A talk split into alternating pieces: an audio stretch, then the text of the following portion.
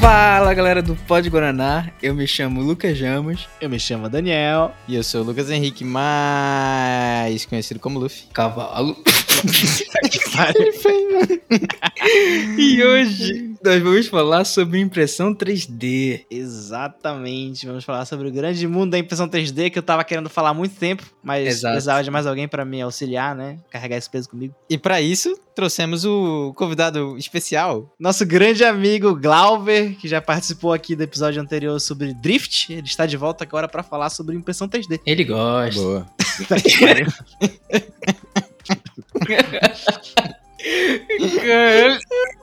É sério isso? Então é isso, né? Bora lá. Bora lá. Ui. Ai, meu Deus do céu. Fala teu bora lá direto, pelo amor de Deus.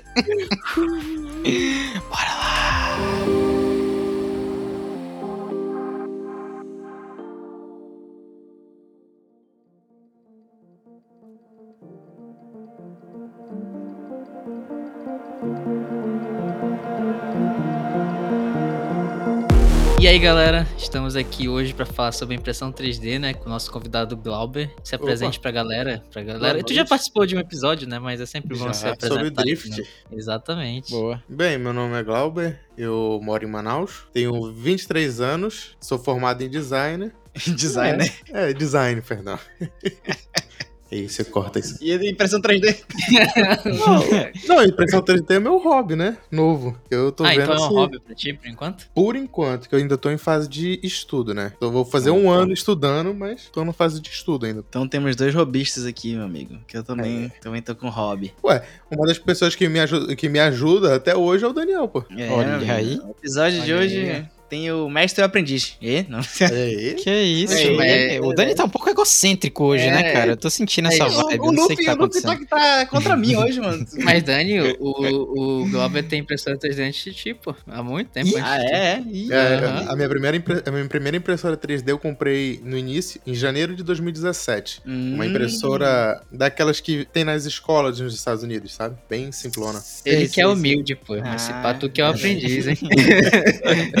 Esse babaca, exatamente.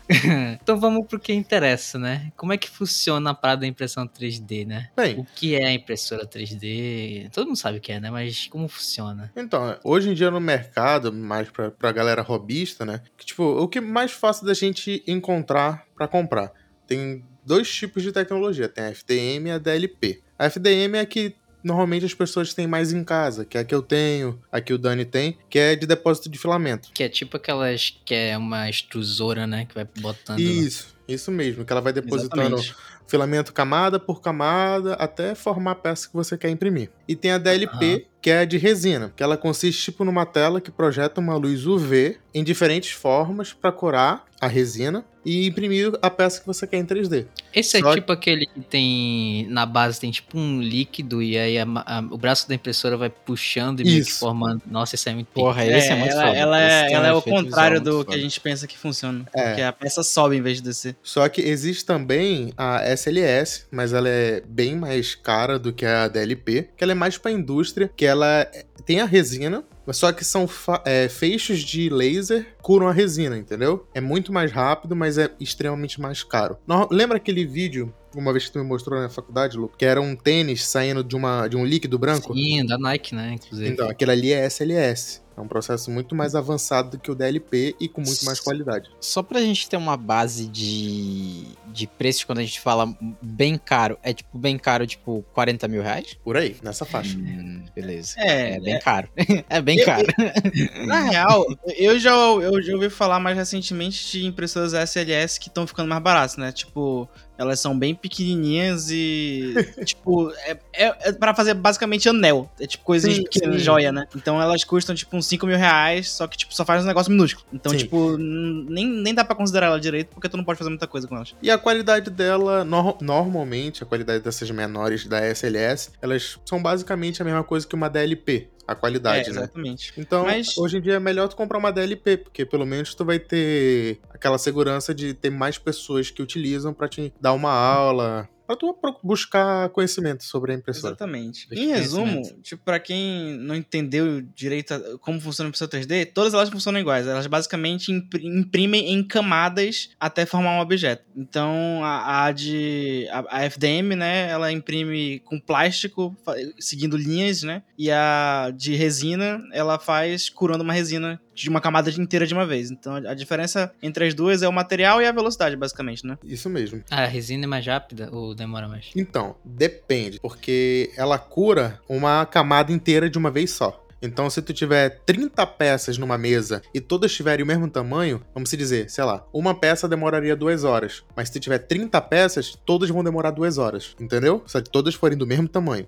Hum. Enquanto na de filamento, uma peça demora duas horas e tu botar 30 peças, aí tu vai ter que multiplicar Mas 30. 20 horas, sei lá, mano. É um negócio bem absurdo. Porque ela faz uma por vez. É relativo também por causa da questão da resolução. Uma é. impressora é. de FDM de plástico, geralmente a resolução dela, o mais alto que tu consegue é não chega aos pés da resolução de uma de resina. Que a de resina é um, é um, nível bem absurdo. Chega, é microscópio, né? O, o, nível de detalhe de uma de resina. Então a é, de é resina, ela cura mais rápido, só que é tanto detalhe que acaba que ela pode demorar tanto quanto uma FDM. Só que a diferença é que a de FDM ela vai demorar muito e a qualidade não vai ser tão alta. E de resina vai demorar muito, só que a qualidade vai ser absurda. Isso mesmo. É, essa de resina que é de 40 mil, não? não é uma das a... de 40 mil também. É porque Mas tem dentro de resina. Isso. Dentro de resina tem a DLP, que é a mais convencional para nós, e a SLS. Uhum. A SLS ela cura com laser, que ela é muito mais cara. A DLP é que normalmente as pessoas encontram no mercado eu na acho... faixa de 1.800 a 7 mil reais, entendeu? É, okay. isso que eu ia falar. Já dá pra gente falar um pouquinho sobre o preço das impressoras, né? A, a de uhum. filamento, ela é a mais fácil de, de, ter acessibilidade atualmente, porque ela foi a que a patente chegou primeiro, né? Na China. Sim.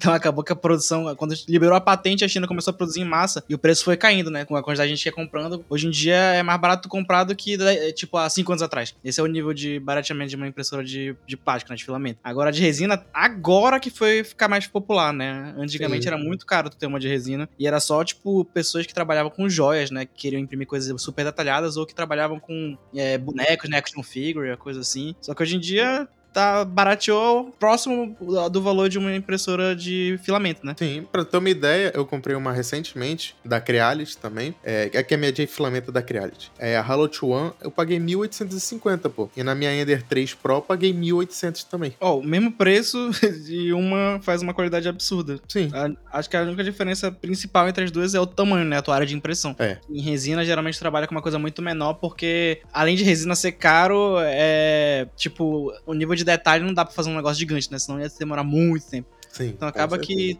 tu tende a trabalhando com coisas menores. Mas e a qualidade entra... compensa, né? Esse negócio de qualidade entra na questão, por exemplo, a de extrusão lá, de filamento. Ela vai ter aquelas dobrinhas do filamento, né? Que, tipo, tu tem que lixar Sim. depois. A resina também mantém isso, porque isso é uma coisa que me, que me pega muito, tipo, na questão da impressão 3D, que ela não, não é um... Ela já não sai meio acabada, né? Tu mesmo tem que Sim. fazer o acabamento uhum. depois. Sim. Então, mano, pra ter uma noção, tá?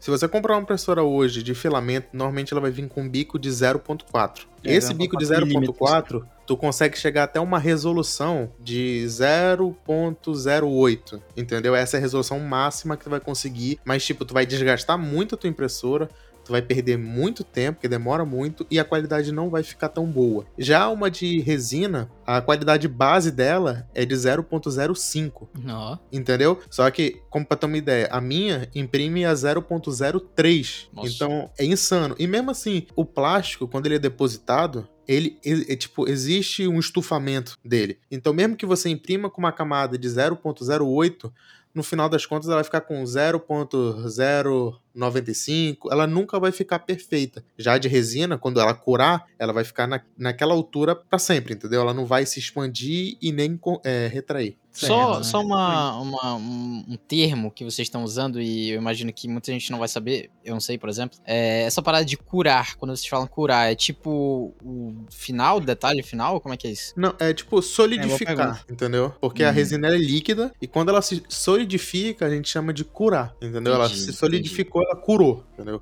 Ela mas- deixou daquele estado líquido pro estado sólido, que tu já pode tocar, já pode fazer o que você quiser. Manusear. É, Ah, tá. essa foi uma pergunta boa, porque a gente realmente não falou isso, porque a resina, ela é uma resina UV, ela reage à luz ultravioleta. Sim. Então, Uhum. o que que uma impressora de resina faz? Ela vai brilhar numa telinha embaixo da resina. É tipo assim, tem uma cestinha plástica onde tu coloca a resina e ela tem uma base transparente. Embaixo dessa Certo. base transparente tem tipo uma tela de celular. Muitas vezes é uma tela de celular mesmo, que eles só eles reutilizam, né? Essa tela de celular, ela vai brilhar com uma luz UV no formato da camada que ela quer que seja curada. A luz UV tocando na resina, a resina endurece, porque ela reage com luz ultravioleta. Só que a luz UV, ela fica ligada por tipo segundos. Então ela vai curar só o suficiente para ser uma camada de resina, que no caso, geralmente, na- como a do Glauber falou, a dele é 0,03. Mas tu pode regular. Quanto mais tempo tu deixa ligado, mais, mais vai curar nessa resina. Uhum. Só que tem um porém na resina, que a resina, ela, por mais que tu termine e ela cure por camada inteira, né? No final, tu ainda tem que colocar ela em um tanque de cura novamente. Então, tipo, ela vai endurecer, vai estar pronta no final, só que quando tu terminar, tu tem que lavar a peça e Uhum. colocar em uma câmera ultravioleta pra ela endurecer 100%. Porque ela vai estar, Hum. tipo, endurecida, eh, sei lá, uns 50% só. Então, se tu apertar a peça, ela pode amassar. Sim. Então, Muito o que a gente faz é só cuidado. colocar no sol, sabe? Tipo, tu É. tira e coloca no sol, porque sol é UV, né? Ultravioleta. Então, aí termina de curar a resina e ela fica 100% dura. Falando nisso de sol, eu me atrapalhei muito na primeira impressão que eu fiz. Eu sujei tudo, porque é muita lambança que tu faz com a resina. E aí eu fui limpar as peças no sol. Hum. Grudou tudo, prendeu na mesa, prendeu na base. É, eu acredito também que tenha curado dentro da garrafa de resina. Meu Deus do céu. Uma Senhora. horrível. É, isso, isso é uma, uma coisa que muita gente destaca entre as impressões, porque por mais que a de resina seja, tipo, a peça fique super detalhada, fique linda, mano, é muito trampo pra mexer com a resina, a resina fede, né? Tem, tu até Mano. ia falar agora, tu chegou a comentar antes. Sobre feder, eu peguei uma resina dessas novas, sem citar marca, né? Que se dizia sem odor ou com baixíssimo odor. Que ela também ela não é, ela é quase não tóxica. Que é assim que eles divulgam, né? Cara, só um É. pouco te mata, o resto tá A galera mesmo fala: Ah, pode usar tranquilo, não fede tanto. A galera que faz a propaganda dessa resina, né? Cara, eu abri a resina no meu quarto, tá até hoje, já faz uns dois dias e o cheiro não sai. Mano. Mano, a minha casa tá podre por causa dessa resina. Fede muito. É uma resina muito boa, é. Eu já fiz um teste com ela, gostei muito, mas minha casa tá horrível. Tá fedendo muito isso de resina. Ah, É uma é, lambança, é horrível, mano, trabalhar com resina. O cara tem que, tipo, se tu vai entrar no mundo da resina, tu tem que ter em mente. Vai fazer sujeira, mas no final vale a pena. É, o ideal é tu trabalhar de máscara, né? Enquanto tá trabalhando, mexendo com a resina e tal. Usar Máscara, luva, né? não luva, pode, não pode entrar em contato com a pele. É muito trampo a resina. É. Só que o resultado é incrível, né? O detalhe Sim, final é absurdo. Aí Agora é um contraste com, com o plástico, né? Porque o plástico, a tua maior preocupação é se queimar, mano. Porque de resto, eu acho que o, máximo, o máximo que tem é um cheiro de plástico, né? Que fica um pouquinho, mas sai rápido, né? Não é algo que impregna o teu quarto. O que mais fede é o ABS, que é, que ele, ele, é ele é um derivado do petróleo, então quando ele começa a esquentar muito, ele fede um pouco. Mas se tu tiver um quarto um pouquinho mais arejado, assim, perto de uma janela e tal, pra, tipo, evacuar esse cheiro, mano, pode ficar tranquilo, que é bem tranquilão, diferente da resina. É. Agora, tipo,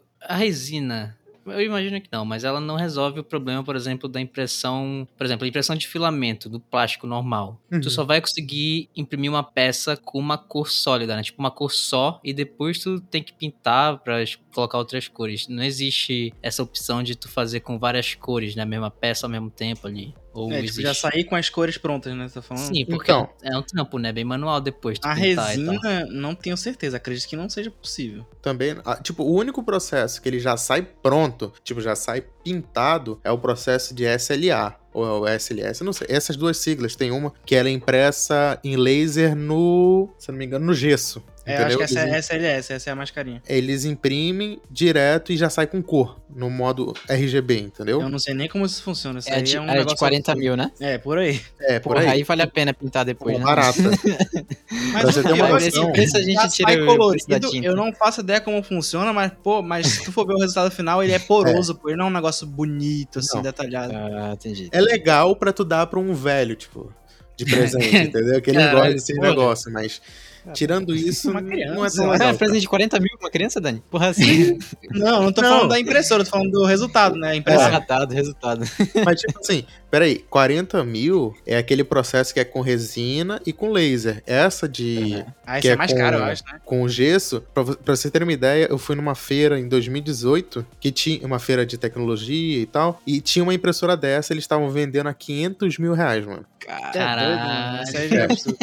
Entendeu? É, É, uma porra. Impressora que, tipo assim, se tu tiver um scanner, tu tiver tudo preparado pra escanear as pessoas, tu consegue ganhar muito dinheiro. É, tu Só consegue que- imprimir boneco de pessoas, né? Sim. Já Cara, colorido. É, tudo É, muito doido, é, isso, não esse é meu negócio. Essas impressoras caseiras a gente não consegue escalonar, né? Tipo, essas impressoras que a gente não gasta fortuna de dinheiro. Como Mano, assim escalonar? Escalonar no sentido de, pô, eu- se eu quero fazer um, boneco, eu não vou poder, tipo, pô, é muito, muito trampo tu fazer e, e pintar manualmente vários, sabe? Sei lá, mil Cara. bonecos. Eu vou pintar manualmente mil bonecos? Cara, não tem como. Tem, tem a questão do tempo de impressão? Tem, só que, tipo, é possível escalonar. Tem gente que tem fábrica de impressão, Sim. tipo, compra 10 impressoras e fica imprimindo pra vender. Mas a Consegue lucrar com isso. Pois é, a pintura, no de plástico, existem técnicas ou coisas extras que tu compra pra tu colocar com a tua impressora que faz, é possível imprimir já, já sair colorido. Só que eu Uhum. acho um trampo tão absurdo, mano, porque, tipo, é o Uhum. seguinte, é, tu tem que ter um, um, outro, um outro, tipo, tu tem a impressora e do lado dela tu vai colocar, tipo, uma maquininha e tu vai colocar todos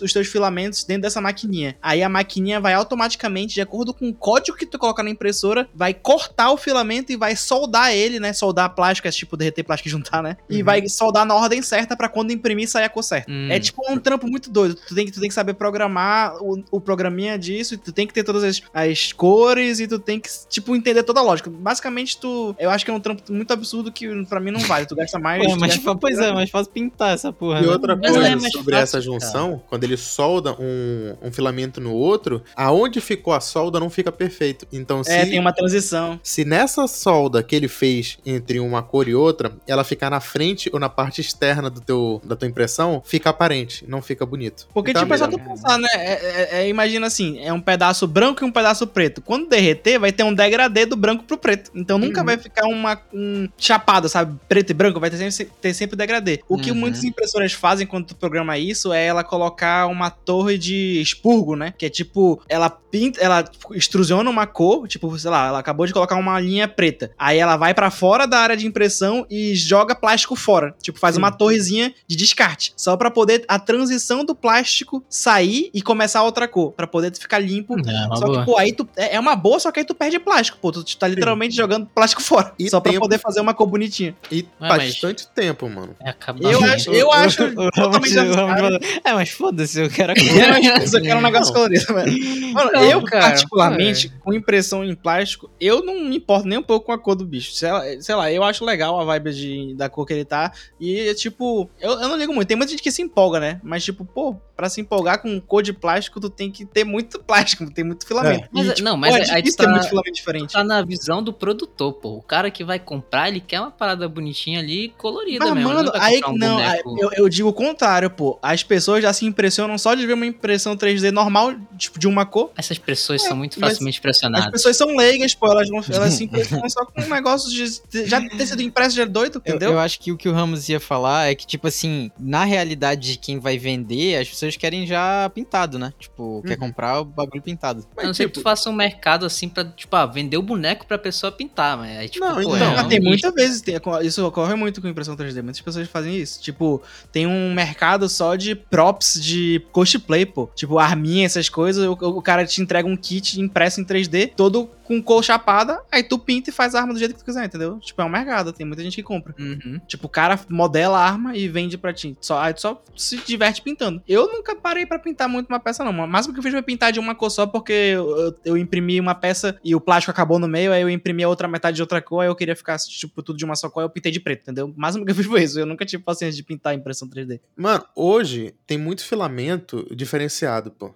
Tipo, tem filamentos metálicos com purpurina, Ah, entendeu? Tipo, de Madeira. transição de cor, RGB, RGB não, é arco-íris, é o rainbow, né? O arco-íris e tal. Tem o de madeira, que dão aspectos e é muito bonito, mano. Tem gente que, pra ter uma noção, compra bastante aquele busto do. Sabe o Kratos do God of War? Uhum. Então, a Uhum. galera imprime muito o busto dele dourado.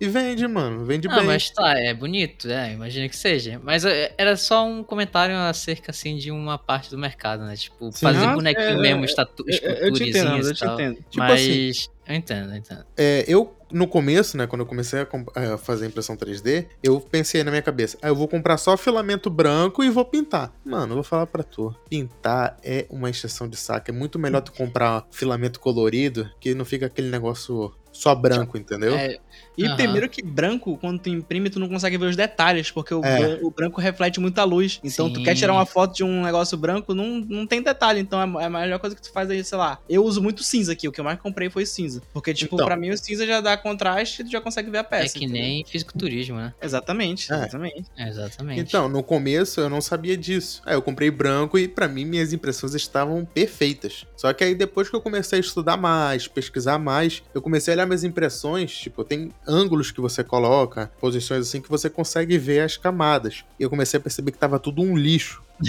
Aí eu fui pesquisar e eu vi que a galera indica muito comprar a cor cinza pra quem tá iniciando, quem tá aprendendo. É muito melhor o cinza porque tu vê todos os detalhes, mano. Uhum. E eu te digo, E, e, cara, tu, tu, Peraí, pera, tu você diz o quê? Diz o quê? Aí ele ficou. Ele pausa, né? Ele Não, é porque eu falar. eu cheguei a falar. Eu comprei o cinza e eu percebi que minhas impressões estavam horríveis. Aí eu comecei, pô, como é que eu faço pra melhorar isso? E aí hoje eu não compro mais branco, mano. Esquece. É. Hoje é. Aí uma, uma coisa que é boa falar, né, mano? Que é um trabalho. Tem que, tem que aprender muita coisa pra impressão 3D. É um trampo. Mano, só o Cura, que pra quem não sabe, o Ultimaker Cura é um software que a gente utiliza pra fatiar a peça, pra preparar ela pra impressão em 3D. Só ele, se tu botar no modo pra tu ver todas as opções, estão mais de 350 configurações pra tu ter uma peça impressa. mano. É muita coisa. São muitas E opções. aí, tipo, no começo eu falo pra vocês, eu imaginava que, tipo, ah, não preciso saber todas essas configurações pra fazer uma impressão boa. E eu falo pra vocês, precisa sim, mano. São 350 parâmetros que você tem que saber. É, demora. Demora muito. Mas vale a pena. E vale a pena. E Só que uma coisa que eu, que eu vi aqui no Brasil é o seguinte: tu não acha conteúdo de qualidade grátis aqui. Eu tô há quase um ano estudando conteúdo grátis, né? Não fiz nenhum curso. E é muito ruim, cara. E o pior, quando tu fala com algumas pessoas que trabalham com isso, muitos são solícitos, te dão respostas vazias e sem muito fundamento, entendeu? Mas a galera que trabalha sério com isso e que te responde, normalmente te xinga. Que isso? É muito É, doido. isso? O mercado brasileiro eu acho muito doido, porque eu acho que só tem dois canais, tipo, grandes de impressão 3D. Um deles o cara mal responde, o outro cara é muito gente boa, só que, pô, o cara é ocupado, né? Então não dá pra É. ficar tirando todas as tuas dúvidas.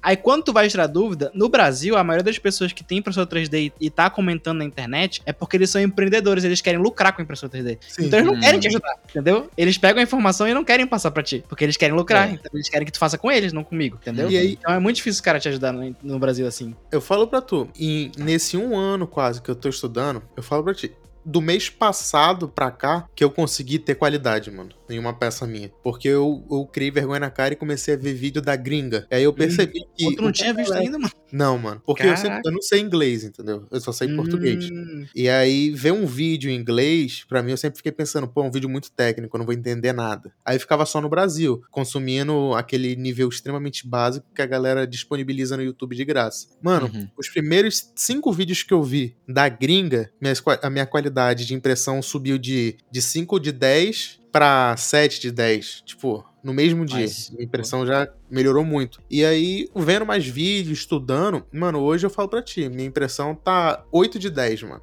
Tem como melhorar muito, mas aí agora é mais parte física, tipo calibração da máquina, tal, comprar um filamento de altíssima qualidade, essas a coisas. calibração da máquina é a parte mais chata que tem, mano. Porque puta que pariu, a máquina tem muita nuance na máquina. e- se uma coisa der errada, escalona, mano. Sim. Então tu tem, tu tem que entender. O, o, o complicado de impressão 3D é isso. Tu tem que entender do software, tu tem que entender de modelagem 3D um pouquinho, né? Pra tu saber Sim. como colocar pra imprimir o ângulo certo, que tem tudo esse, esse lance, né? E tu ainda tem que entender como mexer na tua impressora 3D. Isso é Porque não é, não é que nem uma impressora de, de papel que se dá ruim, tu liga pra, pra, pra suporte e te ajuda. Porque o suporte é na China. As impressoras, eles não te respondem. Demora pra responder e quando respondem, eles não querem te ajudar às vezes, porque os chineses, tipo, eles não são muito solícitos, né? Tem umas empresas gringas até que respondem, mas, pô, no Brasil é muito difícil ter suporte pra essas coisas. Então, se a impressora quebra, tu tem que saber ajeitar. Então, tu tem que saber como a impressora funciona e, e as peças dela pra poder tu conseguir resolver o problema se der algum problema, né? Então isso é um dos trampos que mais me irritou, que foi na primeira, no primeiro mês que eu tava imprimindo, deu treta na minha extrusora e eu tive que aprender como funcionava uma extrusora.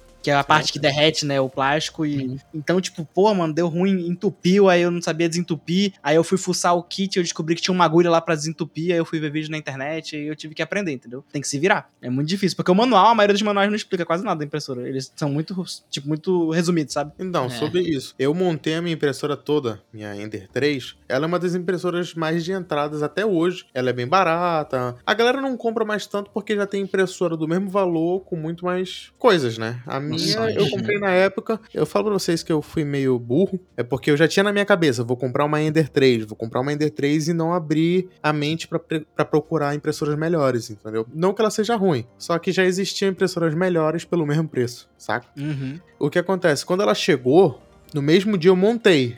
Eu montei vendo um vídeo na internet de um brother que montava a máquina e é isso aí. Só que de- do mês passado pra cá eu percebi, eu peguei uma trena, que eu vi um vídeo do cara ensinando, eu fui medir, mano, a parte superior da minha impressora tava com 33 centímetros e a parte inferior tava com 28, mano. Sendo que era pra estar tudo reto.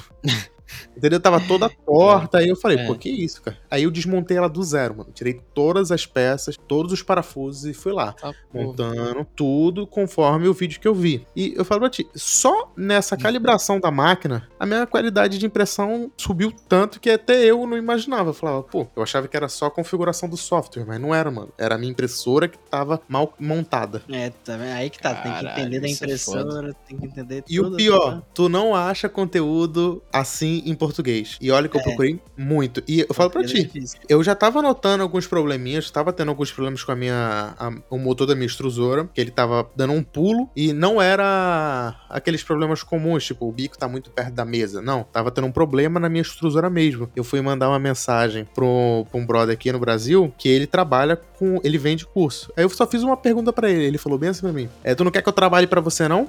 Quando, quando eu abrir, quando eu abrir vaga no meu curso, tu, pega, é, tu bota a mão na carteira e se inscreve. Que isso? Que caralho? Que porra? Aí eu fiquei tipo, obrigado, mano. tá bom então. Caralho. É, tem gente babaca em todo, todo lugar, né? Impressionante.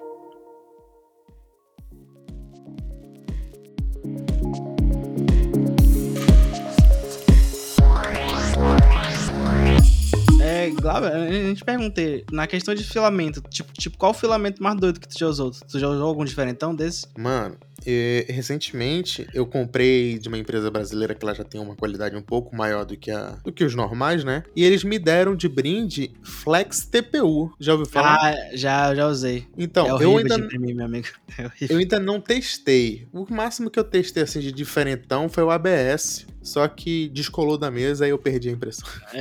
Porque, tipo, pra quem, pra quem não tá ligado, tipo, além de imprimir plástico, tu pode imprimir tipos diferentes de plástico. Então, dependendo do plástico, ele tem características diferentes. Tipo, por exemplo, o mais comum é o PLA, porque ele é o mais fácil de derreter e o mais fácil de grudar na mesa, né? Então não tem muita treta. Aí o ABS, ele é melhor pra quem quer fazer coisas que precisa lixar, porque o ABS lixa mais fácil que o PLA. Ele dá um acabamento melhor, É, o né? acabamento é melhor. Agora, o Flex TPU que ele falou é um filamento flexível. Ele é tipo uma borracha. Então, tu pode imprimir Hum. coisas que são emborrachadas. E eu já tentei fazer isso pra imprimir um case de celular, só que é uma desgraça, pô, porque tu tem que imprimir muito devagar, porque como é borracha, tu tá derretendo um fio de borracha. Se, se a impressora for muito rápida, o fio estica e afina, aí não gruda na mesa, simplesmente. Então, tu, tu tem que ficar de olho mexer em todas as configurações pra ela ir devagar, pra... é, não pode esquentar muito, porque como é borracha, ela derrete fácil e, e cria bolha. Sim. Então tem mó treta, mano. É O filamento com mais treta que eu já usei foi o, o de borracha. E deu é, tudo errado, eu não consegui usar. Eu tenho até hoje, eu não consegui. Mano, a, a maior, tipo, saída que eu vejo pro Flex TPU, né? Que é o que a galera mais.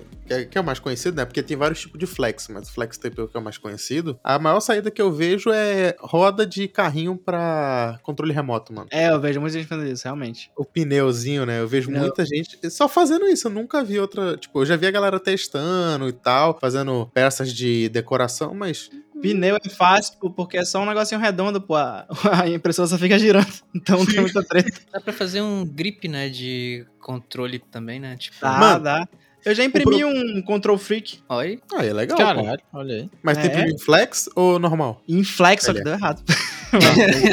Mas aí eu imprimi com um plástico, outro que eu tinha que era mais, mais maleável, mas não- ainda era duro. Sim. Mas deu certo. Só que é um, é um Control Freak duro. Pra ter uma ideia, o, o Control Freak do meu controle, eu fiz com PLA, pô. Ó, tá vendo? E é horrível, Aí. porque tá todo desgastado por causa do dedo. a, a- a gente pode entrar nesse tópico agora. Tipo, mano, o que que tu já imprimiu que tu usa no dia a dia? Tipo, porque pra mim a vibe mais legal de impressão é tu fazer essas coisas que são funcionais. O famoso quebra-galho também. Exato, impressão de quebra-galho. É, é o que eu adoro. Boa, boa. É Cara, eu fácil. falo pra ti, o motivo de eu ter comprado a minha impressora 3D hoje, tipo, ter ela hoje em dia, era porque eu queria imprimir suporte. Suporte que, tipo, eu vejo no mercado pra vender, mas é caro, ou suportes que eu queria mesmo construir do nada, entendeu? Uhum. Hoje, eu uso bastante um, um organizador de fio na minha mesa, pra poder não ficar com aqueles fios tudo jogado e tal. Aí eu boto o meu microfone, o meu mouse e tal. Uhum. E, tipo, de uso diário mesmo assim, mano, só. É. Pô, mano, eu tenho um monte de exemplo, mano. Que é foda, né? O cara, porra, eu, eu me coloco no lugar e, porra, o tanto de coisa inútil que eu iria imprimir só porque é bonitinho, mano, eu ia ficar maluco, mano. Na Não, moral. só que Ó, o problema maior foi que eu comprei ela e eu entrei naquela pira de ter uma qualidade boa. E aí Aham. meio que eu não. Eu só tô fazendo teste, pô. Eu meu um amigo, o seu, o seu maior aliado é a lixa. Tá feio, lixe. Faça ficar lisinho você mesmo. Então, pô. Só que aí, sei lá, mano. Eu queria fazer algo que já tirasse da impressora e já tivesse bonito, saca? Porque a gente Ah, tem não. que levar em consideração que, por exemplo, o Glauber ele tem a empresa dele, que é Rochas Gift, aí, inclusive você que está ouvindo tiver interesse em coisas tipo brinde, troféu, essas coisas assim com ele.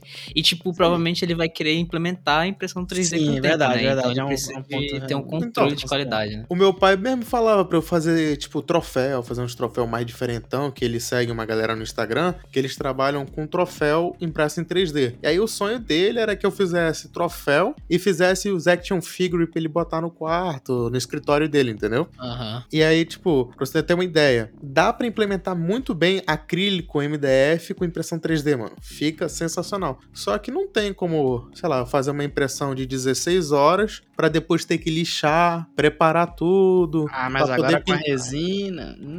Então, o problema da resina é a base de impressão que é muito pequena, cara. Ela é um, um terço da base de impressão da minha FDM. Então imagina imprimir um troféu de, sei lá, 30 centímetros. Eu ia ter que ter que cortar o troféu inteiro pra poder depois colar todas as peças, pra depois fazer, tipo, o remendo aonde ficar as junções. Eu queria já imprimir pronto, Uhum. entendeu? Ah, que tem muito cliente que já chega assim, pô, eu quero três troféus pra amanhã, tá ligado? Se é o que mais É, tem. é, É, é o que mais tem. Mas, cara, eu, a minha vibe é mais funcionalidade. Eu, eu gosto de ver, de ver que a impressão foi útil. Então eu não ligo muito pra beleza dela, né? Então, tipo, vou jogar aqui uns exemplos que eu tenho aqui na minha mesa de, de que eu fiz pra, pra mim. O meu mouse, já comentei em episódios de passados do podcast. Passados, acho que do ano passado, dos primeiros episódios. Eu imprimi um mouse, tipo, um uma carcaça de um mouse. Aí eu comprei um mouse barato da Logitech, tirei o- a placa mãe de dentro e coloquei na, na case que eu imprimi. E eu uso Show, até hoje mano. pra jogar videogame. É, além disso, sei lá, eu tenho aqui três suportes de fone de ouvido que eu fiz na medida, na grossura da minha mesa, pra poder ficar embaixo da mesa o meu fone escondidinho. E eu uso, tipo, eu tenho dois fones aqui que eu uso no meu computador e fica aqui do meu lado. Além disso, o meu microfone nesse momento tá conectado com uma placa de áudio que eu fiz um, um, um case pra ela ficar embaixo da minha mesa, pra não ficar um monte de fio em cima da minha mesa. Então ela tá aqui agora num, até até uma- um dos filamentos mais feios que eu tenho, que é um amarelo feio, que me falaram que era dourado, mas não é dourado essa porra, é um amarelo. Aí eu imprimi com ele e funcionou, sabe? Que uma coisa que eu gosto de fazer, pô, eu gosto de, de eu mesmo tentar modelar as minhas coisas. É uma coisa que eu curto muito. Eu tento fazer os meus próprios projetos pra poder me beneficiar, né? Tipo, a última coisa que eu tô modelando agora é que eu tenho aqui duas caixas de som, duas caixas de monitor de som, né, da Edifier, e eu tô tentando imprimir uma base pra inclinar elas, pra apontar elas para mais pra cima, sabe? Porque a- a- elas na minha mesa estão retas, então o som tá indo no meu peito. Eu quero que elas fiquem elevadinhas pra o som ir na direção do meu ouvido. Aí é uma coisa que eu tô modelando agora. Mas, tipo, Ah, isso só são alguns exemplos. Tipo, eu gosto de fazer essas coisas que me ajudam, sabe? Eu, eu é, realmente, isso é uma parada que se eu tivesse uma impressora 3D, eu ia fazer de monte. Coisinhas assim pra organizar meu, minha mesa, essas coisas assim. É, é isso que eu, que eu curto fazer, mano. Tipo, agora eu tô vendo um Ah, projeto eu iria na contramão, mano. Tu iria sempre me besteira. Não, eu iria, tipo, sei lá, fazer 5% de coisas funcionais e os outros 95% de, sei lá, mano, é, bonequinho, tá ligado? Porra. Ah, mas eu já, eu já passei da fase do bonequinho, pô. Imprimir caveira, imprimir boneco, imprimir uma piroquinha. Só pra Isso, isso. é, É, não, pô. é isso, aí não. Mano, Aí não. tipo, depois que tu vê a dificuldade que é pra tu imprimir um boneco, mano. Tipo, o Tu tanto de desiste, mano. Desiste. é, tem, tem isso. hora, mano.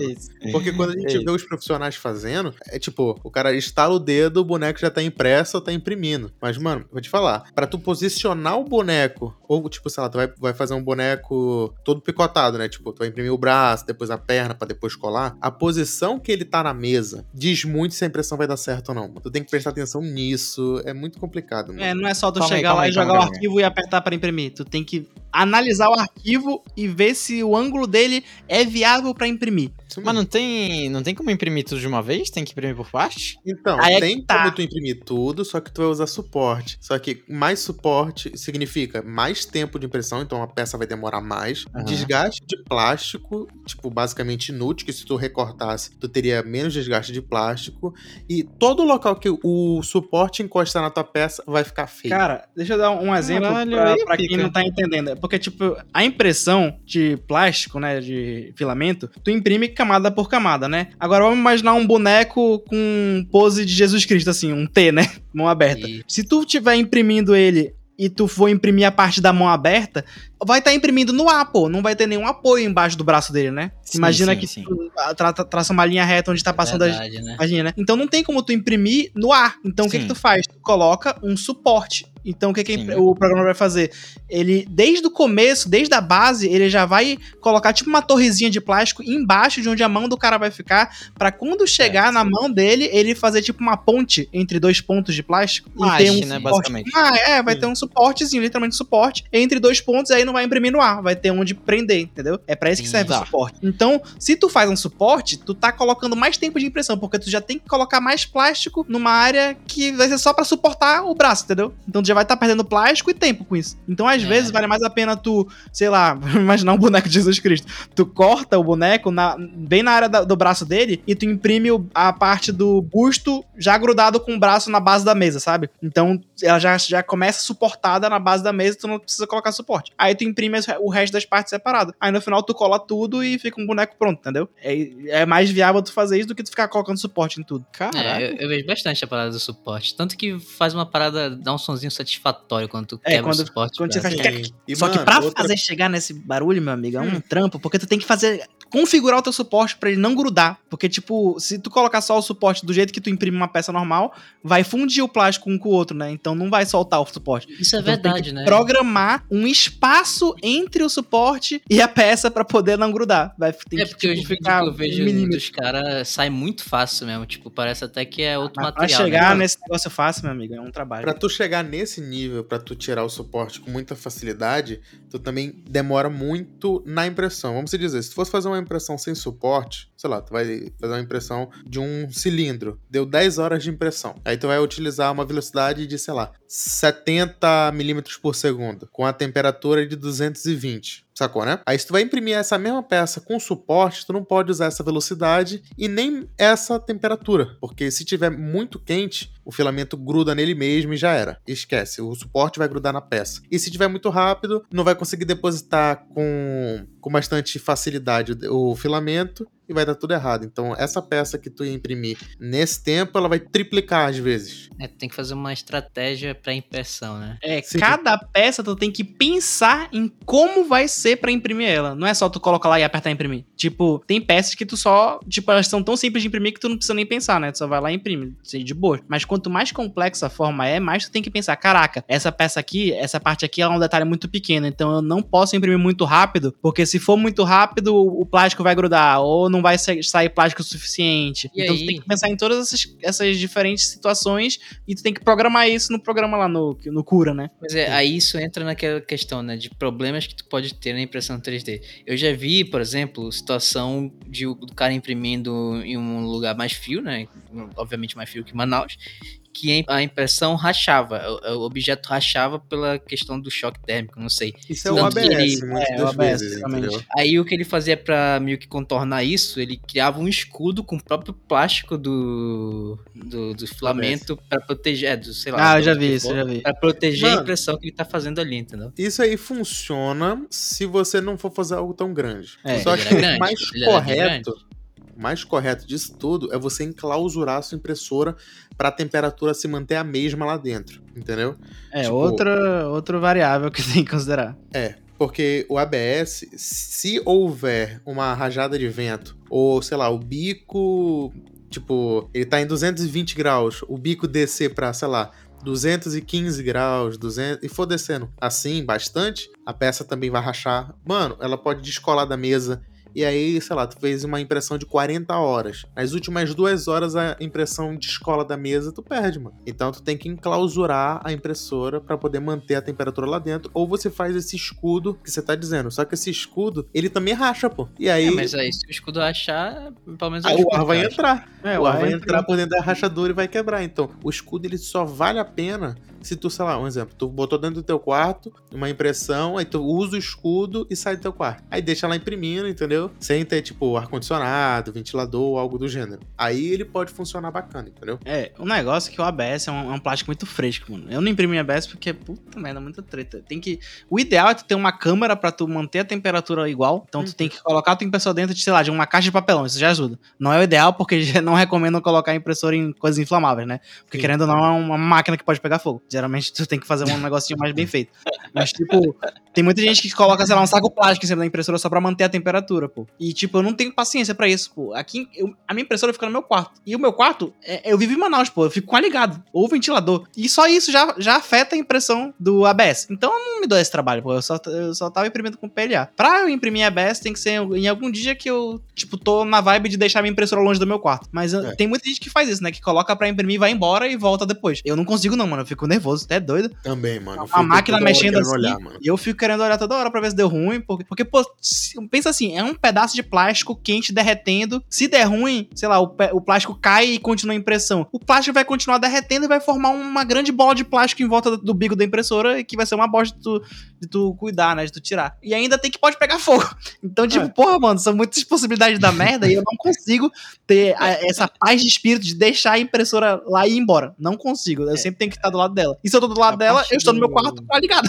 A parte do incêndio mortal, ela pega um pouco, né? Pega É um pouco. difícil. Pega, mano. Ainda mais nas é impressoras nas de entradas, que elas têm as entradas de ar virada pra cima. E aí, tipo, o filamento que se der errado e criar esse. que a galera chama de. Como é que- Tu sabe o nome, Daniel? Putz, agora. A galera chama, sei lá, um. A, a a aranha arado, sei lá, de, de fio, pode acabar entrando e encostando na placa e derretendo dentro da placa, dependendo do teu material, como o PLA, que tipo, 60 graus ele já tá derretendo, aí uma placa, normalmente ela tá a mais de 60 graus, entendeu? Aí derrete plástico dentro da placa e dá ruim na Dá impressão. um curto e já era, mano. Pega fogo e tu tá isso, dormindo. isso é- isso é uma coisa muito importante de falar, porque a maioria das impressoras, elas. Não sei se vocês já perceberam, não sei se vocês já viram uma impressora, Ramos e Luffy. Tipo, é, é, sabe. Já, já eu tava vendo, durante toda a conversa eu estou vendo vídeos aqui, meu É, amigo. sabe, por exemplo, o computador de vocês não tem uma fonte, geralmente, tipo notebook, não tem a fonte externa, Sim. porque não cabe dentro. Sim. Uma impressora tem uma fonte, só que a fonte é interna e ela fica logo abaixo da mesa de impressão. Então tu imagina, é a fonte de energia embaixo de uma mesa quente. Se der ruim, qual é a primeira coisa que vai pegar fogo? A fonte da porra da impressora, Não é entendeu? possível que o projeto dessa É, impressora é seja assim, pô, tem que pensar que a maioria dos projetos é chinês, pô. Eles só querem vender um negócio barato, pô, eles não pensam tanto em segurança. Pra ser seguro, geralmente tem, esse- tem as marcas mais caras que elas colocam, tipo, separado por uma placa de metal, que aí já é uma segurança a mais. Ou coloca, tipo, uma fonte externa. Só que essas coisas já faz ficar um negócio, um preço muito absurdo. A minha é uma da marca Anycubic. Ela já é, já é mais segura porque a fonte fica embaixo, mas ela é separada por um negócio de metal. Mas a Ender 3 do Glauber, ela, a fonte fica do lado, pô É. bem do ladinho da, da impressora. Então, tipo, se, por exemplo, a impressora tombar, caiu a fonte já bate direto na fonte. A primeira coisa que quebra é a fonte, eu acho. É muito exposta. Porque, É, Caralho. e além de ser exposta,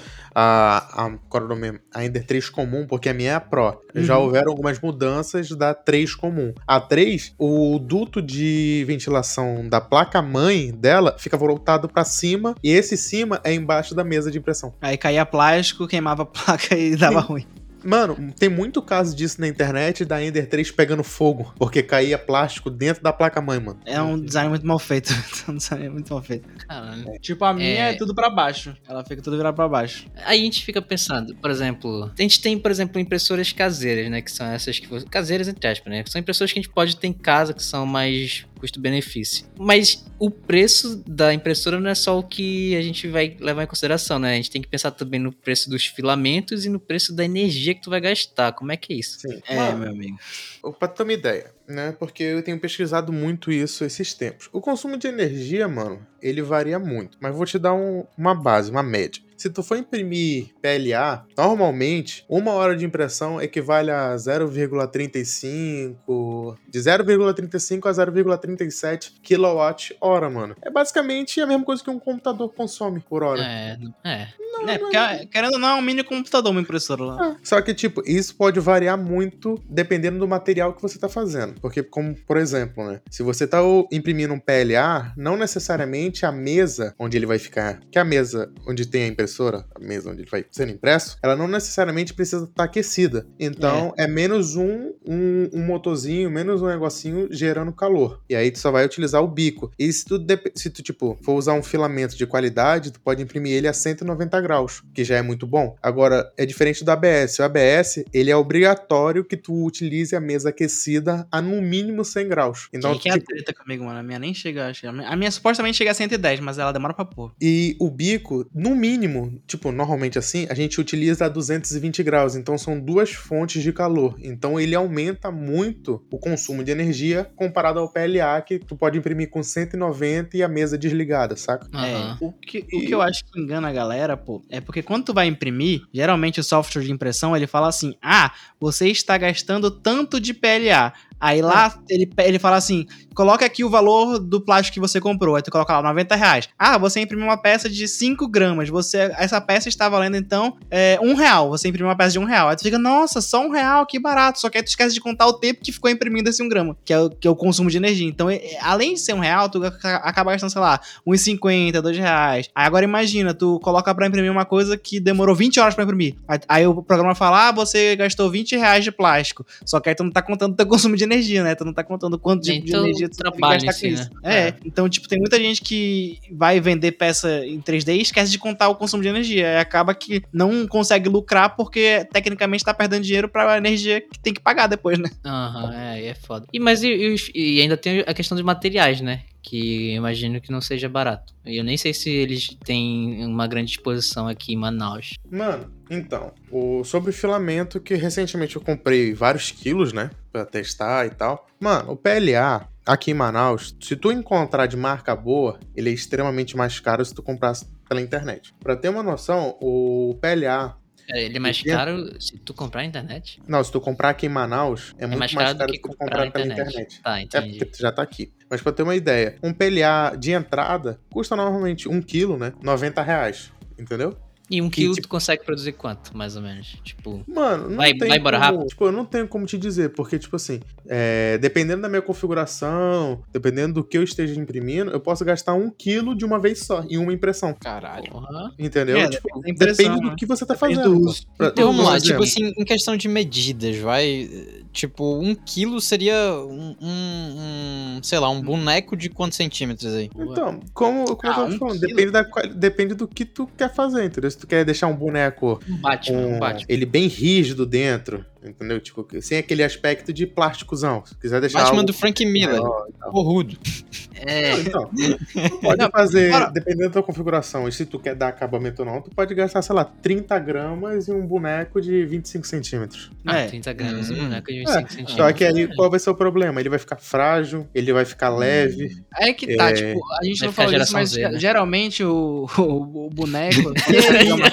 Caralho. tu, tu pode pode, tu pode definir a densidade do teu objeto, pô. Então tu pode imprimir uma coisa oca, ou tu pode imprimir uma coisa com tal porcentagem de plástico dentro pra ser mais rígido, entendeu? Então não é só falar, ah, esse boneco aqui de 25 centímetros vai gastar 30 gramas. Vai gastar 30 gramas dependendo da densidade de plástico que eu vou querer dentro, né? Geralmente, o pessoal, as pessoas usam entre 5 e 15% porque não vale a pena tu fazer um, imprimir um negócio sólido. Então tu só coloca, sei lá, um pouquinho de plástico pra ficar resistente e não, não ficar molenga, né? Então, tipo, sei lá, deixa eu dar um, um exemplo de alguma coisa viável. É, um quilo de plástico, vamos vamos imaginar que tu vai imprimir um copo de plástico. Um copo de plástico tu gasta 10 gramas. Então, com um quilo, tu consegue imprimir 100 copos de plástico de 10 gramas, entendeu? Acho que Ah. isso é uma coisa que dá pra visualizar. Sei lá, um copo desses de 250ml. Só- Tipo, maciço, sabe? Então Entendi, é, entendi. Então é, dá uma. É, isso, isso é só um exemplo. Mas, tipo, mas é que tá, esse exemplo é bem específico, né? Varia de acordo com a qualidade que tu vai fazer. Então eu posso imprimir o mesmo, o mesmo copo, é, com- tipo, visualmente vai ser igual, só que eu faço ele com menos plástico dentro, com menos densidade, aí eu gastei 5 gramas de plástico, entendeu? Aí dobrou a quantidade de copos. Então depende das configurações que tu colocar no teu objeto que tu vai imprimir. Mas pensa assim, você você imprime e quer todo dia imprimir. Tipo, quanto tu acha que é uma quantidade safe, assim, segura que você tem que ter pra não, tipo, não faltar? Mano, depende do que tu vai imprimir. Depende, tu vai imprimir suporte. Tu vai imprimir suporte, que normalmente é pequeno e tal. Um quilo, tu pode ficar tranquilo, pô, por um bom tempo. Cara, Então, por exemplo, da tua eu- ó, saída. Eu vou, eu vou me usar de exemplo. Eu imprimo, tipo, na época eu tava imprimindo muito, hoje em dia eu não tô imprimindo tanto, mas, tipo, na- vamos usar um exemplo, um mês que eu, tipo, toda semana eu tava imprimindo alguma coisa. Um quilo, pra mim, durou o mês inteiro. Porque eu não Ah, imprimo então- coisa grande, eu gosto de imprimir Ah. coisas, tipo, específicas, sabe? Tipo, coisas pequenininhas, só pra, pra me auxiliar aqui. Tipo, um suporte de fone de ouvido, pra mim, gasta, sei lá, no máximo 10 gramas de filamento, entendeu? Então é coisa pouca. E eu, e eu gosto de fazer iteração no software online. Então, se eu modelo uma coisa e não dá certo, eu ajeito ela no software e não imprimo direto, sabe? Eu fico um tempão vendo meu modelo pra ver se ele tá perfeitinho pra imprimir. Então, do jeito que eu faço, um quilo durou. Mas, por exemplo, se tu for uma pessoa que toda semana tu quer imprimir três bonecos, um quilo não vai durar, entendeu? Depende do que tu quer fazer. Depende do teu É. nível de uso.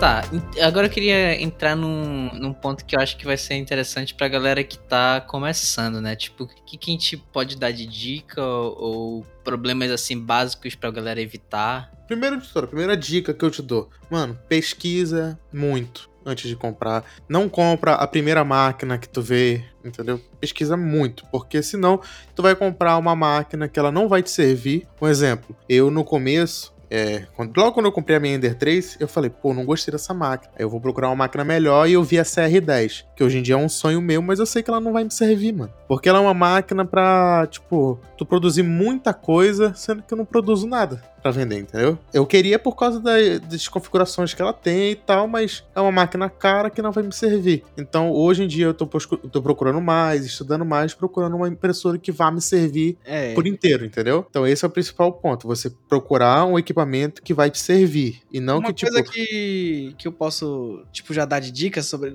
Entrando nesse ponto que tu falou, é que a maioria das pessoas que quer imprimir, ela fica vendo esse vídeo de capacete, imprimir capacete, então já pensa, putz, precisa de uma impressora grande. Mas, mano, no começo tu não precisa de impressora grande. Porque impressora grande só vai te dar trabalho, mano. Quanto Sim. maior a impressora, mais trabalho ela é de resolver os problemas dela e de imprimir coisa. Então, a minha dica é tu pegar uma impressora de tamanho normal, tipo uma Ender 3 ou uma minha, que é uma, uma Anycubic Mega, e tipo, tu só se vira pra imprimir com o que tu tem, pô. Porque tu se limitando com o tamanho de uma impressora, tu, tu tem que usar tua criatividade pra se virar, pô. Então tu Sim. vai acabar aprendendo mais pela limitação de tamanho da tua impressora. Por exemplo, eu, se eu quiser imprimir um capacete, eu vou ter que imprimir o capacete em várias, várias pe- pedaços diferentes, né? Vou ter que cortar o capacete e depois colar. Mas, tipo, nisso eu vou ter que aprender a como posicionar o capacete no local certo, como cortar uma peça que vai ser útil pro futuro, né? Se tu quiser imprimir outras coisas. Como posicionar as características, as configurações, entendeu? Então tu acaba aprendendo pela limitação de tamanho da tua impressora. Tipo, eu acho que isso é É. uma dica boa pro começo. Tamanho do verdade. documento. Mano, pra ter uma noção, a minha impressora 3D, ela tem uma área de 22 centímetros do eixo X, do eixo Y 22 e do eixo Z ele tem 25. Mano, a maior impressão que eu já fiz na minha vida tem 15 centímetros, mano. Eu nunca usei a área, a área total da minha impressora. Pô, vai fazer um negócio de 25 centímetros também. É... Mas 15 é muito grande, Ramos. 15 já é muito grande.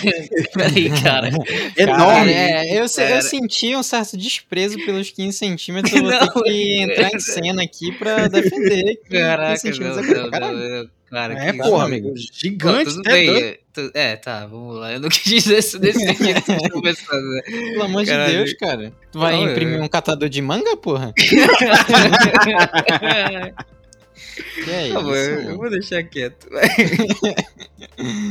É isso, mano. Tipo, tu não tem necessidade de ter uma impressora muito grande. Pra ter uma ideia, essa R10 que é que eu queria, ela tem 30 por 30 por 40, mano. Sendo que a maior impressão que eu já fiz na minha vida tem 15 centímetros. Pra que, que eu vou querer uma impressora desse tamanho, entendeu?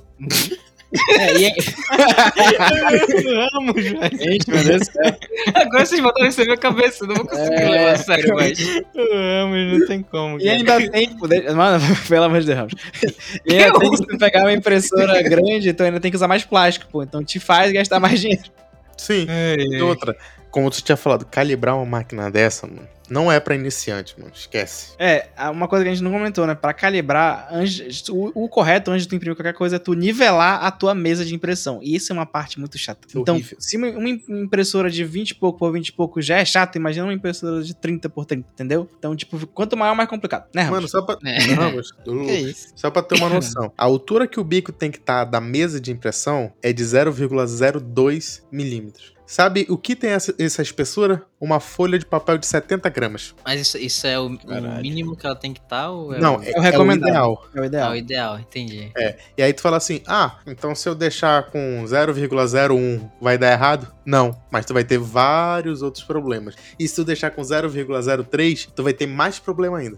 Aí, ó. Tá anotando, É, então, né? Você então antes de imprimir, tu, tu, tu nivela a mesa, tipo, colo- é, pegando o bico da impressora, aproximando da mesa, colocando um pedaço de papel e aproximando o bico até o pedaço de papel, até tocar no pedaço de papel e tu conseguir mexer o papel. Supostamente significa que o papel tá no lugar perfeito. Só que é um trampo inteiro, mano. Por isso que, tipo, tem muita gente que já faz mod na impressora pra ela nivelar sozinha, que é o meu sonho, mas é muito trampo fazer isso. Ou já compra uma impressora que faz isso sozinha, mas aí já é um preço absurdo, tipo, já vai uns 5 mil reais a impressora. Só que, tipo aí, uma coisa. Muitas dessas impressoras que tem nivelamento automático, ela, a base também é manual. O nivelamento pode ser é manual também. Tipo, é os dois ao mesmo tempo. Às vezes é guiado, né? Porque o que acontece é que se o teu. Se não, né? Vai ter uma hora que o teu nivelamento ele vai falhar, pô. O nivelamento automático. Aí tu vai ter que. hum, no- tu vai ter que nivelar manualmente. Por isso que não é muito indicado um novato comprar uma impressora com nivelamento automático. É, porque Porque tem que aprender. quando der um problema no nivelamento automático dele, ele não vai saber nivelar com a mão, entendeu? Manualmente. É. Tá aí outra dica, não compre uma com nivelamento automático, aprenda na marra. O básico, o básico é, você tem que se fuder no começo, é isso mesmo. Exato, tem que se É, fuder pra porra, poder. todo mundo tem que penar, tem que penar. tem que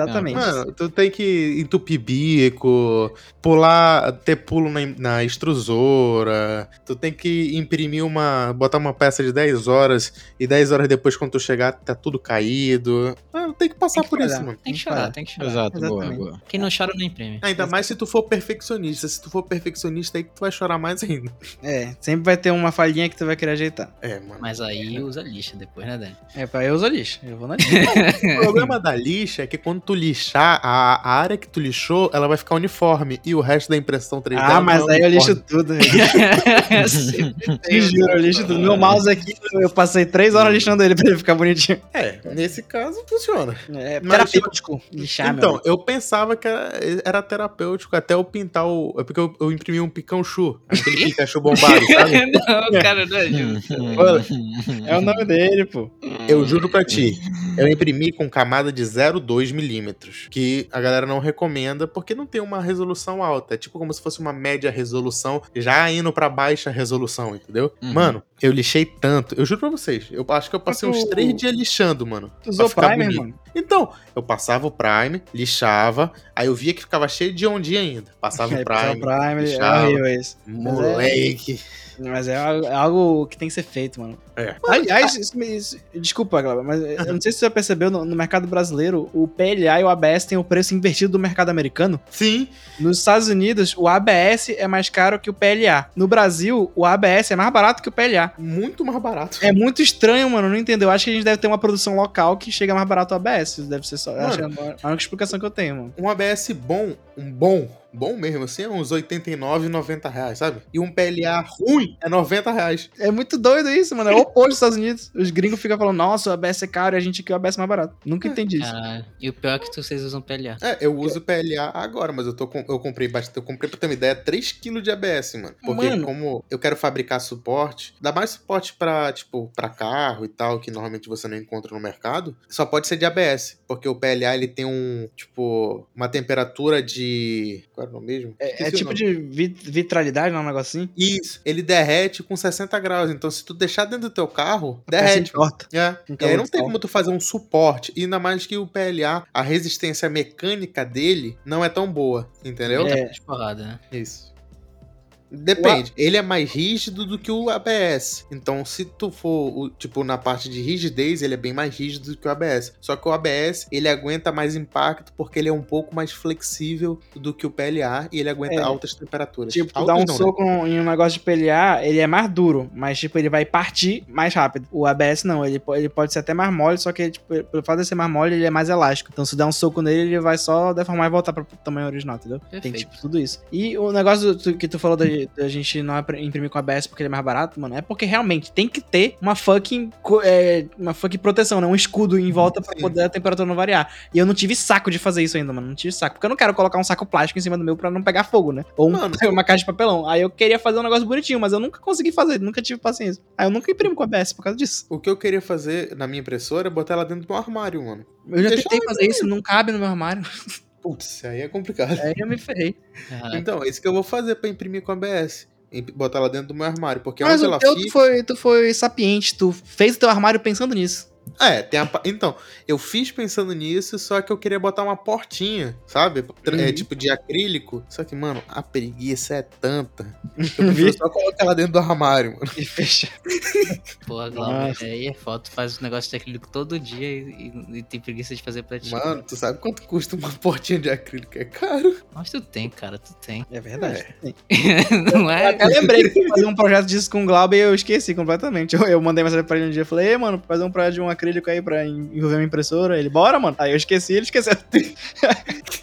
Tem. Tava vendo aqui. Eu até mando pro Glauber de vez em quando. Tem um cara que eu sigo no Instagram que ele faz umas peças muito foda. Na real, eu acho que ele não desenvolve, tipo, a modelagem dos produtos. Ele só imprime, mas ele imprime muito bem, com material muito foda, assim, com as cores muito foda. Só que tudo que ele faz é articulado, sabe? É muito Eu foda. tô te mandando agora no WhatsApp. É do STL Flix. É uma assinatura tipo Netflix, que aí tu paga mensalmente, é 9 dólares, e tu recebe diversos tipos de peça flexível e tal, mano. Ah, isso me lembrou locais pra pessoal pegar arquivos de impressão 3D, pô, que eu acho que é uma coisa que o pessoal não sabe. Sim. Olha aí, é- essa, essa é, é o ponto que eu ia entrar agora. Tipo assim, é, é fácil de achar? Tem sites que disponibilizam, tipo, de graça, full? Sim. Como é que é? Sim, sim. Mano, é fácil de tu achar, tanto pago quanto grátis. Qual é a diferença? Normalmente o grátis são pessoas comuns que fazem, entendeu? Não são artistas necessariamente. Normalmente os locais que vendem são algo de muito mais qualidade. é, muitas vezes designers ou engenheiros que modelaram um negócio, sabe? Sim, que tipo já é preparado para aquilo. Muitas vezes, um exemplo.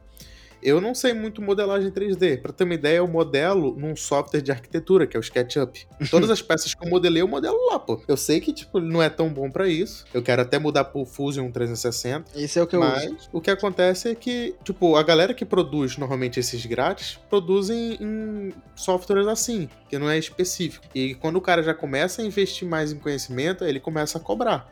Que aí É. já fica uma peça muito melhor. Eu mandei agora pro Lucas aqui o STL Flix no WhatsApp, que é assinatura, tipo, igual Netflix. Todo, toda semana eles lançam um pack com impressão de altíssima qualidade, mano. Entendeu? Tipo, para Uhum. quem trabalha com venda de produtos, É mano, isso é perfeito. Porque tu não vai achar ninguém fazendo isso, só as pessoas que assinam esse, essa mensalidade aqui. E é tudo muito bonito, mano. Porque é feito por Legal, legal. pessoas que trabalham com isso necessariamente. Só que tu pode achar coisa de graça, né? Isso. Eu curto muito a vibe de pegar graça, porque eu não gosto de, de pagar por modelo 3D. Obviamente. Mas, tipo, eu, eu vou muito no site que o nome é Thingiverse, que é Isso. Thingiverse. Aí é um, é um repositório de modelos 3D, só que é feito pela comunidade, né? Porque a comunidade de impressão 3D, geralmente quando eles fazem um negócio e funciona, eles colocam nesse site pra disponibilizar pra todo mundo. Por exemplo, uma coisa que acontece muito com impressão 3D é as pessoas modelarem peças para sua impressora. Então tu modela coisas para melhorar a tua impressora. A primeira coisa que eu modelei para minha impressora foi um ganchinho para eu conseguir puxar a mesa sem, sem tocar na mesa quente. Aí eu vi que funcionou, testei na minha impressora, deu certo, coloquei no Thingiverse e hoje em dia as pessoas baixam. Tipo, tem uns 100 downloads já disso. Várias pessoas estão usando nas impressoras um modelo que eu fiz. Então lá, nesse site, funciona muito por tentativa e erro. Então, tipo, se for um modelo, sei lá, um bonequinho, aí de boa, né? As pessoas de primeira já dá certo, né? Mas agora, modelos funcionais, os caras imprimem uma coisa que fica disponibilizada de graça. Aí as pessoas vão lá, testam, deu errado, aí o cara, ah, é, foi bo ficou bom, mas quando eu imprimi, isso aqui não ficou legal. Eu tomei a liberdade de pegar o seu arquivo e melhorar, corrigir esse erro. Aí ele vai lá e posta para as pessoas pegarem. Então, meio que vira um acervo de pessoas se ajudando, sabe? Então, tem muitas coisas lá que, tipo, tu vai ver, tá lá, versão 3, aí tu vai ver no link e ele é um remake de um projeto de outra pessoa, porque o cara fez, gostou, mas viu lá um defeitinho e melhorou. Então, lá tem várias coisas que são modelos muito bons porque várias pessoas já testaram e melhoraram o arquivo para ti, entendeu? Então, tu consegue achar coisas bem funcionais lá já nesse site. Tem outro site, só que eu só uso esse. Eu, particularmente, nunca usei outro. Esse já me supriu o suficiente.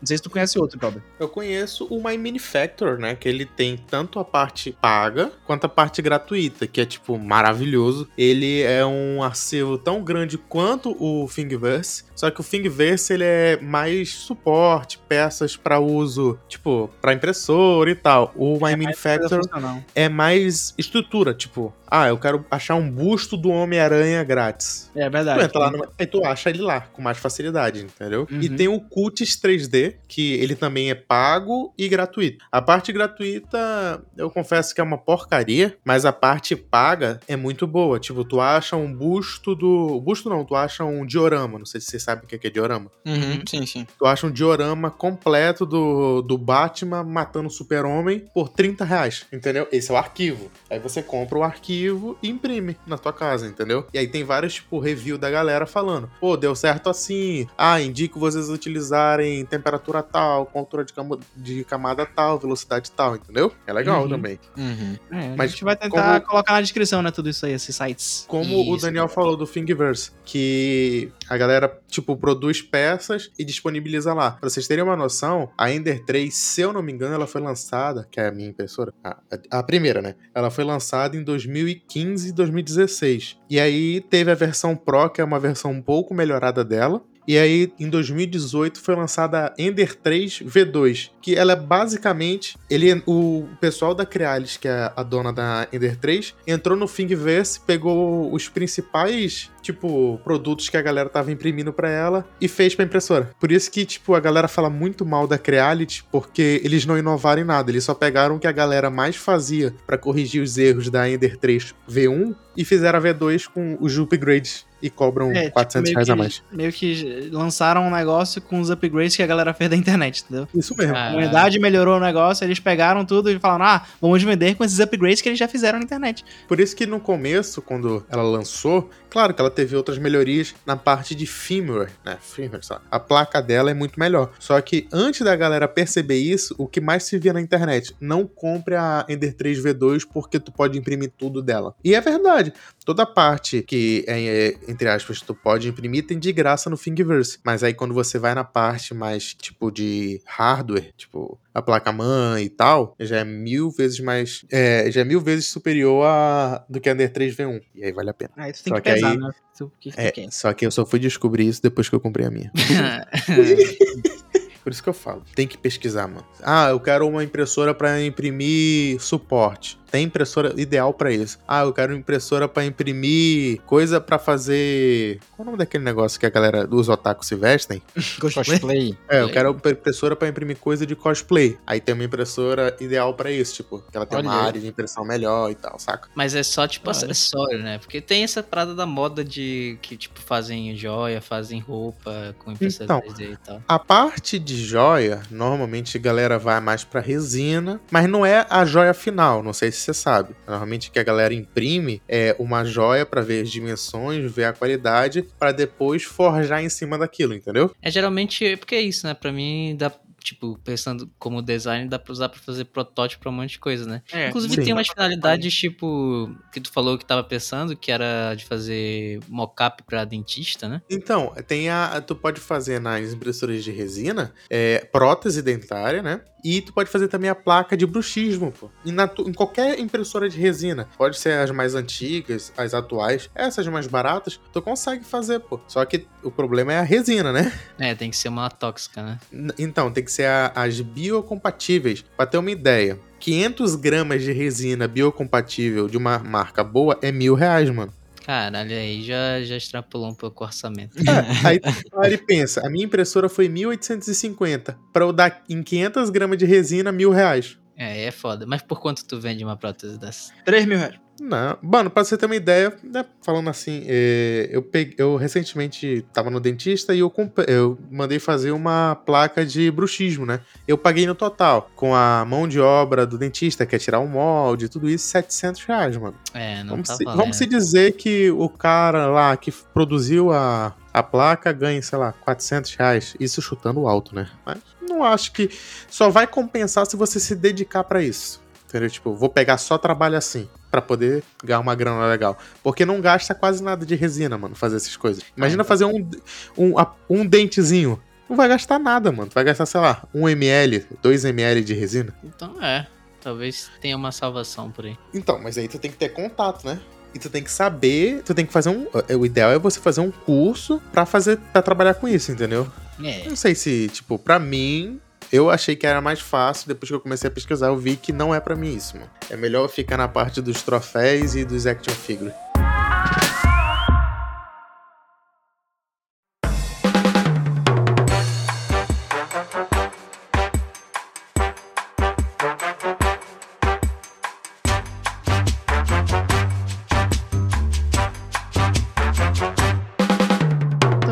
Para o Luiz Baré? Vamos para o Luzeira Baré. Boa, tá empolgado, Luffy? Tem algo pra falar? Cara, não.